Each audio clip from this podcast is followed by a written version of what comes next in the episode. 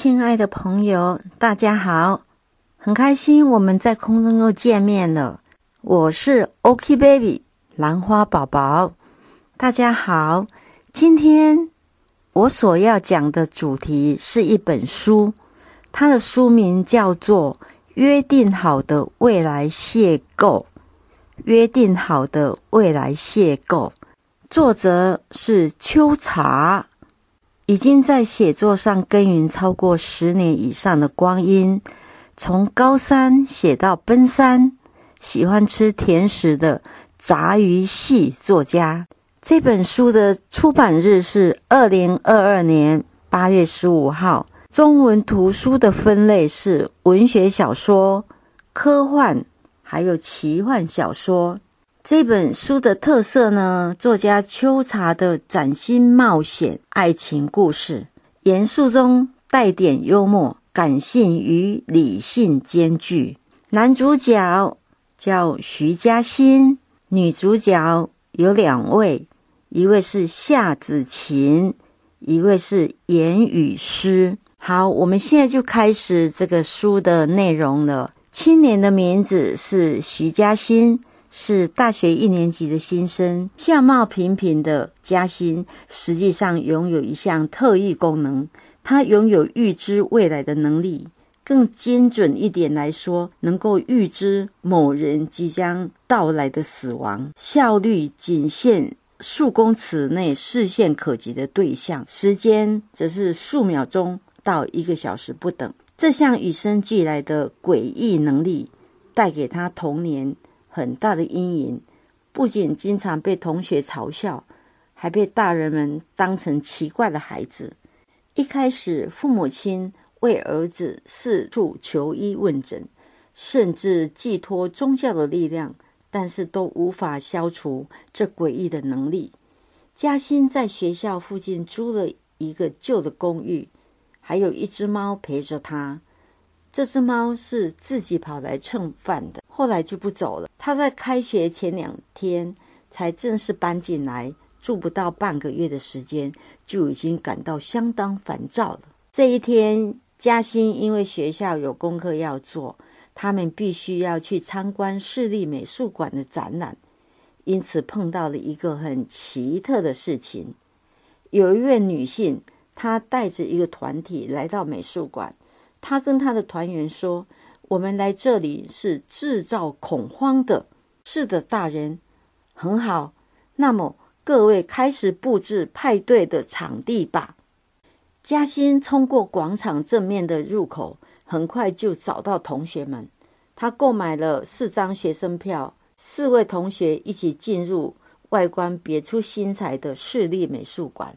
这个周末呢，有艺术展览，我们是不是太早来呀？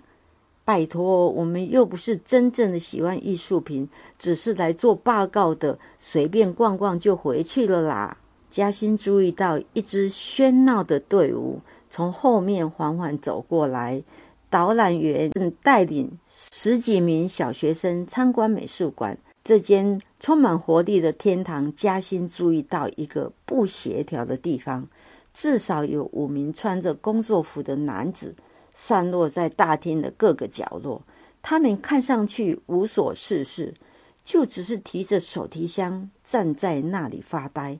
忽然，所有的工作人员不约而同的动了起来，其中两名男子。分别从不同的方向往那群学生走去，接着他们掏出了一把冲锋枪。发生了什么事吗？目睹这一切的嘉欣脑子里没能理会眼前发生的事情。所有人给我乖乖待在原地，别动！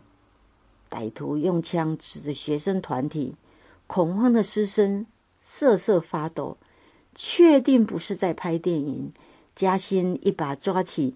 侧背包准备闪人，那边的小子给我过去，跟其他人一起带着屈服暴力的嘉欣，二话不说便束手就擒。嘉欣因为没看到同学的声音，只能祈祷他们从其他出口逃脱了。几十个人就坐在大厅等候发落。此时，一名像是首脑的女性走了过来。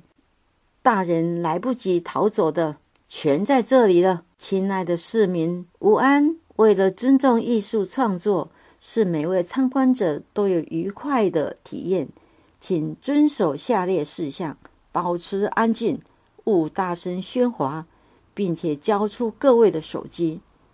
在枪口的注视下，众人纷纷交出手机。嘉欣依依不舍地把刚换不久的新手机放了上去。感谢各位的鼎力配合，我们另外准备的余兴节目，还请拭目以待呢。言语师知道攻坚部队等一下才会抵达，因此被团团包围也面不改色。收看直播的观众朋友们，大家好，我是小雨。我们现在位于市立美术馆内，并且夹持四十八位人员哦，请各位看看他们恐惧的表情。你好，请问是警政署长吗？你有在看直播啊？小雨真是太高兴了。我没有什么诉求啊，要说的话，接下来我会带一名人质和一件艺术品上台，只有其中一边能留下。麻烦你负责审核啦！歹徒抓起一名爷爷，强行将人上台。你们这一群恶棍，要是我再年轻个十岁，早就一拳打死你们了。接下来给予上台的是一个看起来十分名贵的瓷器，精美的蓝白色纹路线条，呈现出别致的古典美。那么，首先是这位白发苍苍的老爷爷。而这是唐代景德镇的青花瓷，究竟哪边留下来呢？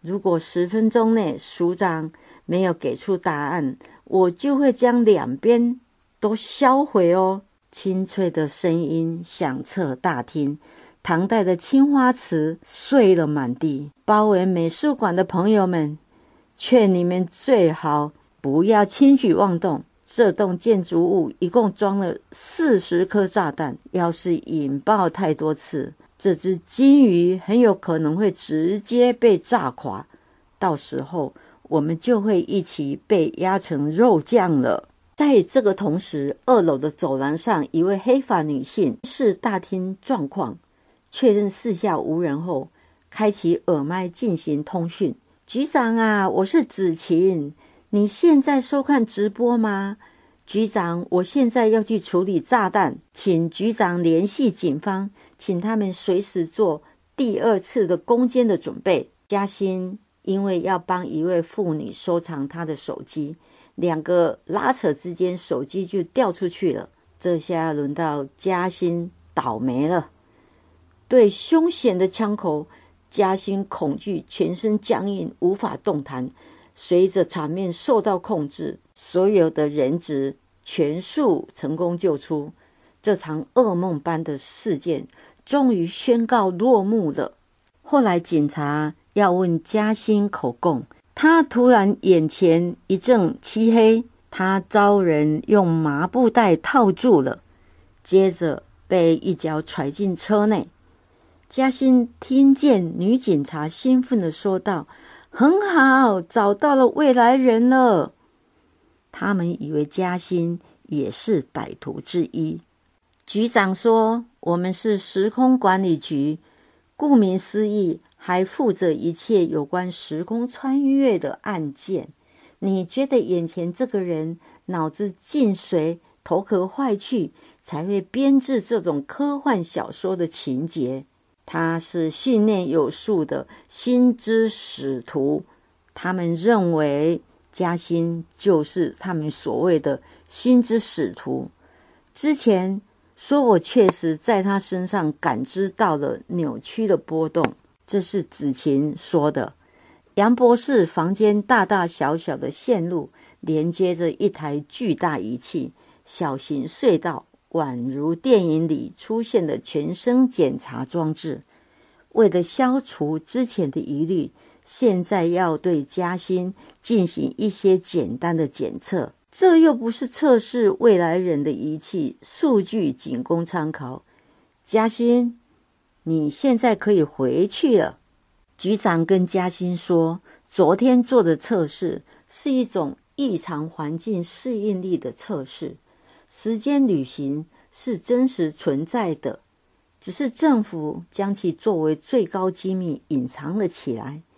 你不相信也是正常的，除非我能佐证，对吧？昨天的事件想必让你印象深刻，那一群匪徒正好就是未来人。”你觉得一群非法持有枪械，在美术馆挟持大量市民的暴徒，在整座城市的建立包围下，有办法能够全身而退吗？而且那群人怎么神通广大，也不可能在那种情况下凭空消失啊！我们时空管理局就是为了处理这类状况成立的。这种事情是讲究天分的，要担任时空任务，重要的是拥有时空跳跃的适应性，否则能力再优秀也无法胜任了。嘉欣说：“我好不容易才考上大学，还不想这么快做决定是否变成一个时空特务。”局长说：“如果你是担心这一点。”我可以先帮你安排实习生的职缺，每个月只要来这里累积固定的时数就可以了。局长用计算机在那边加来加去。局长说：“实习生印象中一个月能给到这个价码哦。”嘉欣看这个价码，就是他爸爸待了二十年的职员月薪差不多。换句话说，现在签下去。等于你少奋斗二十年。忽然间，局长又在计算机那边加来减去的。如果你通过考核成为正式人员，薪资就是这个数字啦。嘉欣说：“今天开始上班可以吗？”嘉欣毫不犹豫的背叛了玫瑰色的大学生活，迈向了人生的全新里程碑。很高兴的露出满脸笑容。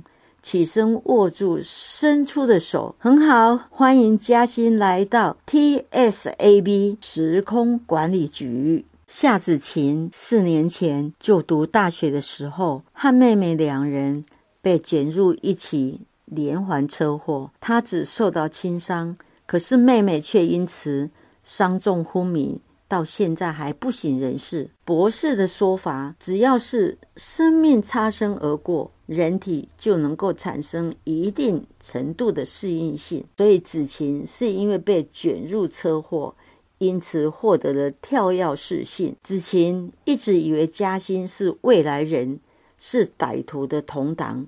所以对嘉兴有敌意。当星星开始闪烁的，就是我们心之使徒行动之际。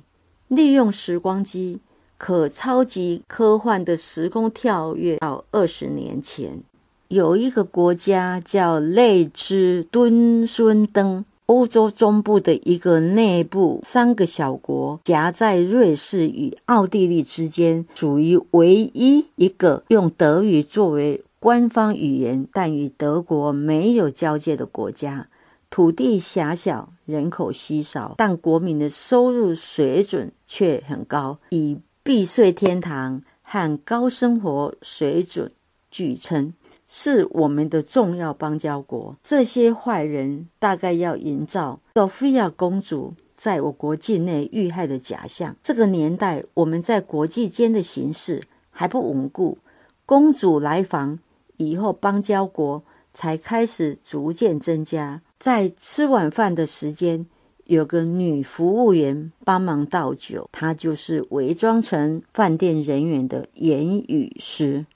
时空管理局为了要保护公主的安全，派出了子晴、嘉欣和其他干部一起来处理，利用时光机回到几年前。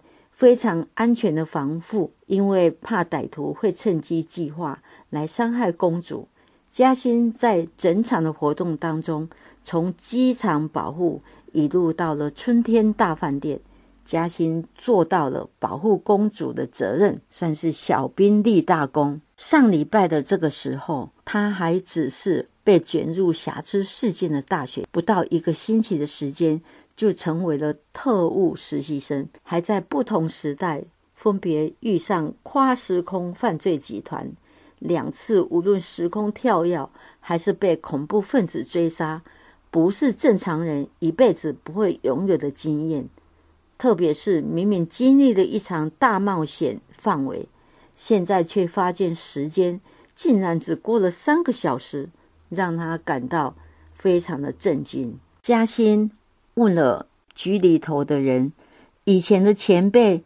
他们到现在还活得好好的吗？时空跳跃产生的副作用因人而异，情形严重的人甚至还会产生精神方面的后遗症。所以，大多数的前辈最后都是出于健康因素转调其他部门。嘉欣与子晴恰恰好是邻居一墙之隔，后来发展成心中有对方的那一种感觉。嘉欣，他实际上拥有一项特异功能，能够预知未来的能力，更能精准的预知某人即将到来的死亡。这天，他看到子晴会发生车祸死亡，所以他就一直劝子晴：“你今天可以不要开车吗？”嘉欣因为要考试，所以就没有跟子晴在一起。真的，子晴自己没有开车，可是。他在过红绿灯的时候就发生车祸了，送到急诊室的时候已经死亡了。嘉欣非常的痛苦难过，所以他想要利用时光机回到几年前的事情，然后拯救子晴跟他妹妹回到还没有发生车祸的。所以嘉欣他就跑到办公室去偷了时光机，就这样他回到了几年前。看他妹妹还没发生车祸那年，后来他跌落在沼泽里，有一个女生在旁边好心要帮忙他。他是一个高中生，学号绣着“言语诗”这三个字。当时嘉欣吓死，他想怎么这么刚好，名字一模一样。可是这个女生很乐于助人，后来嘉欣请她帮忙到学校门口去堵人，也顺利的阻止了。那一场车祸的发生，所以子晴跟她妹妹都没有死，所以姐妹都没死。后来嘉欣也顺利的回到现实中了。这个小说到这边就结束了。当星星闪烁，交织过去与未来的故事即将开始。这本书。是带有科幻色彩的都会动作作品。徐嘉欣不知道最终结局，但他愿意赌上一切，扭转这个必然，在所有人没有察觉的地方，世界的命运悄悄的改变。当人类看向天空的时候，星座便诞生了；当人类行走在森林中，马路便诞生了；当人类拿起笔的时候，一段故事便诞生了。一段故事需要用多少力量才能阐述出来呢？对于秋茶作者来说，那毫无疑问是权力吧。从他的故事中能看到他对故事的爱，对故事的心学，毫无疑问就是一种艺术品，值得人们停住观赏。请带着轻松愉快的心情来品尝这本书吧。掌握重点，点到为止，所以易读性是蛮高的。感谢各位的收听，今天换个不一样的 podcast，内容是一本书。感谢你的收听，我们下次见了，谢谢大家，See you guys。